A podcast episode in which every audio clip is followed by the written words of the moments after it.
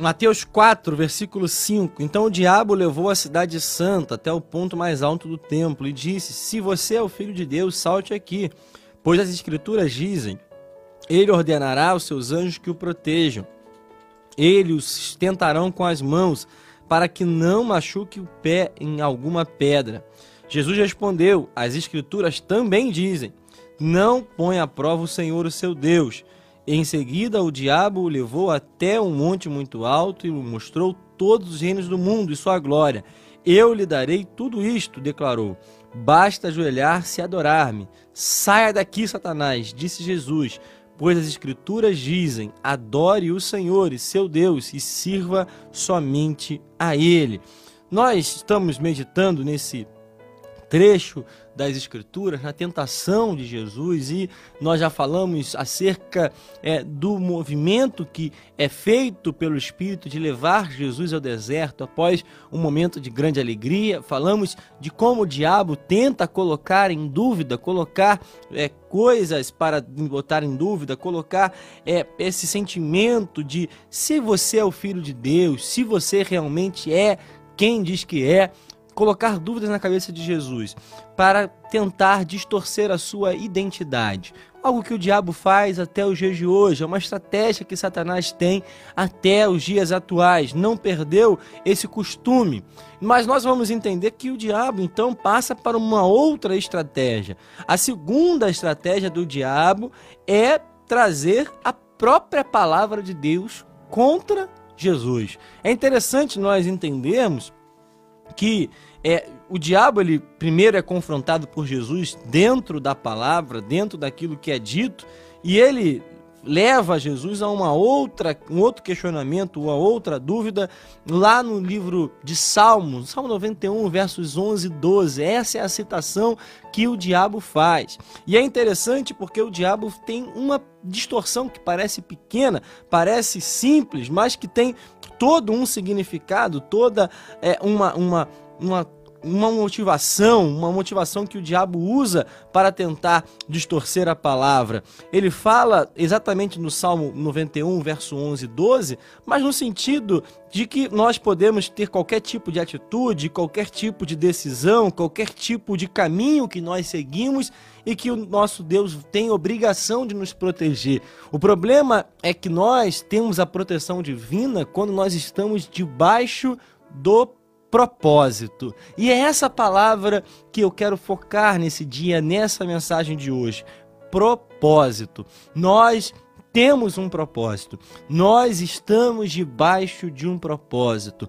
Deus nos criou para um propósito. Irmãos, eu estava lendo esses dias e pensando em algumas coisas, pensando e lembrando é, de alguns personagens, não somente da Bíblia, mas da história. E um personagem me chamou a atenção, lembrando da sua história, chamado Santos Dumont. Você vai lembrar muito bem que Santos Dumont é um brasileiro que inventou o avião, que teve essa criação da aviação, que fez o 14 bis, né? Nós conhecemos a história, tenho certeza que você já ouviu falar, pelo menos já ouviu algumas histórias sobre esse homem, Alberto Santos Dumont. E a história nos conta que durante, é, durante os anos da sua vida ele teve uma depressão, ele teve uma tristeza muito grande, ele ficou é, muito debilitado, muito fragilizado por conta de uma coisa. Em janeiro de 1926, é, ele fez um pedido para a Liga das Nações e apelando para que as aeronaves parassem de ser usadas como armas. Porém, o pedido foi negado. Nós sabemos que ao longo da história as aeronaves começaram a ser utilizadas para fins bélicos, para guerras. Na Segunda Guerra Mundial, para quem estuda história, nós vamos ver como que a força militar, como que as forças bélicas de destruição é, utilizam a aviação, utilizam aviões o tempo inteiro para poderem se sair melhor naquele confronto. Nós temos a Segunda Guerra com esse relato. A Primeira Guerra não tem esse aparato, não tem essa tecnologia naquele período. E Santos Dumont fica muito triste. Santos Dumont começa a se sentir muito mal, a sentir tristeza, uma angústia no seu coração, até chegar a uma depressão, porque aquilo que ele criou foi utilizado para outro propósito que não aquele que o agradava. Irmãos, por que, que eu estou falando isso? Deus nos criou com um propósito.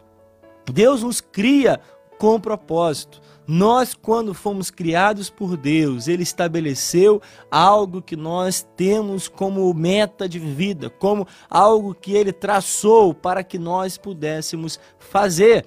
Deus nos chamou para um propósito. E o homem, ao longo da história, desde o começo, foge do propósito divino. Nós vamos lembrar lá no começo, já falei algumas vezes, esse texto de Mateus 4, ele é um paralelo muito significativo com a história do Éden, com a história de Adão e Eva, quando são tentados pela serpente. E nós sabemos que quando o homem cria é, quando Deus cria o homem, na verdade, quando Deus cria Adão, ele estabelece um propósito, um, um propósito de domínio sobre a terra, um domínio sobre os animais, sobre a vegetação. E claro, nós sabemos que o homem foi criado à imagem e semelhança de Deus. Então há um propósito estabelecido.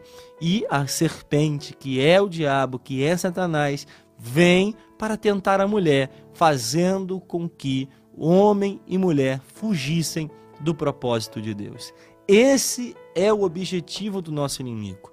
O diabo tem tentado nos tirar do nosso propósito. Ele coloca ciladas ao longo do caminho, ele coloca obstáculos ao longo do caminho para que nós puder, para que nós possamos tropeçar e possamos fugir daquilo que o Senhor estabeleceu. Eu pensando nesse texto, qual é o objetivo do diabo?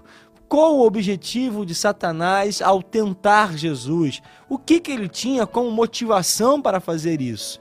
Era fazer com que Jesus fugisse da cruz era que Jesus não cumprisse o propósito que Deus estabeleceu sobre a sua vida. O diabo sabia muito bem o que Jesus veio fazer. O diabo sabia muito bem quais eram as metas, os objetivos de Deus através do ministério de Jesus, através da vinda de Jesus à terra. O diabo sabe muito bem o seu propósito. O diabo sabe muito bem o que Deus quer na sua vida e ele tenta de todas as maneiras interromper o propósito, interromper o fluxo, interromper a caminhada na direção correta.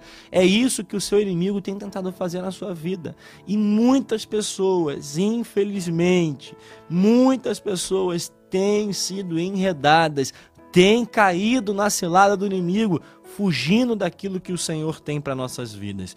Ele fala, o diabo tem realmente essa estratégia para que Jesus pudesse fazer uma, uma atitude de saltar daquele lugar, para que os anjos, é, primeiro, o livrassem, mas nós aprendemos que aquilo que o diabo está fazendo é utilizando a escritura de maneira inadequada. Irmãos, tenhamos cuidado.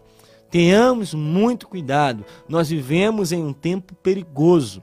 O Senhor sabe muito bem o tempo que nós estamos vivendo, já nos alertou acerca dos perigos e o diabo tem tirado pessoas do propósito, distorcendo a palavra.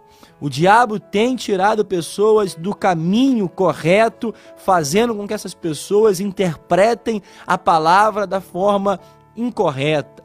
Nós vivemos um tempo onde as pessoas tem realmente dificuldade por conta disso, irmãos. Tenhamos atenção, tenhamos cuidado com aquilo que as Escrituras nos dizem. Tenhamos cuidado, porque pessoas malignas, pessoas com um sentimento maligno, têm tentado distorcer o conteúdo, têm tentado uma atualização que não existe da Bíblia para que nós fujamos daquilo que o Senhor estabeleceu como igreja para nossas vidas.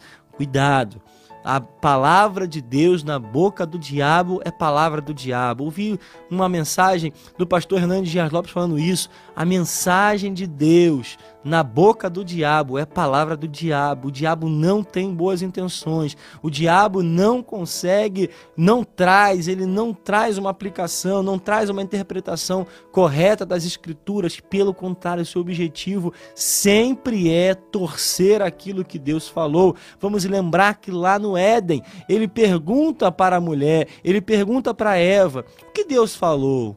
Será que Deus falou isso mesmo? É tentando colocar em dúvida a palavra de Deus. Tenhamos cuidado com isso.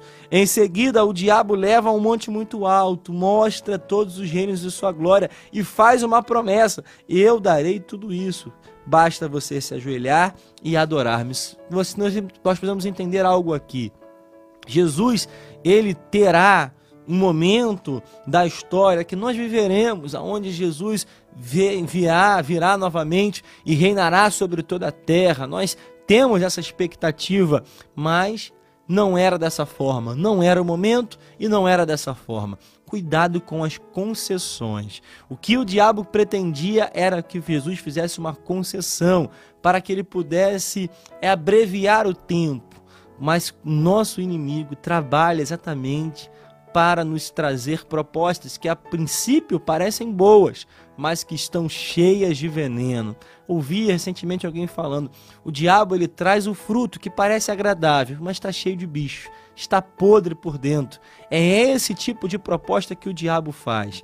Trazer algo que parece bom, parece realmente agradável, parece algo que tem um significado bom, mas por dentro o seu conteúdo é completamente podre, completamente ruim, completamente estragado. Cuidado com as propostas do diabo, que parecem que são boas a princípio, parece que são agradáveis a princípio, parece que realmente vão trazer benefício. Cuidado com isso, porque por trás de toda a proposta do inimigo tem cilada, tem queda, tem morte, tem fim, tem fuga do propósito. Irmão, não fujamos do propósito. O Senhor nos criou para algo que o Senhor tem estabelecido para que nós possamos cumprir. Não fujamos disso. Não caiamos na cilada do inimigo. Não estejamos é, vacilando quanto a isso. Estejamos atentos para cumprir aquilo que o Senhor tem para as nossas vidas.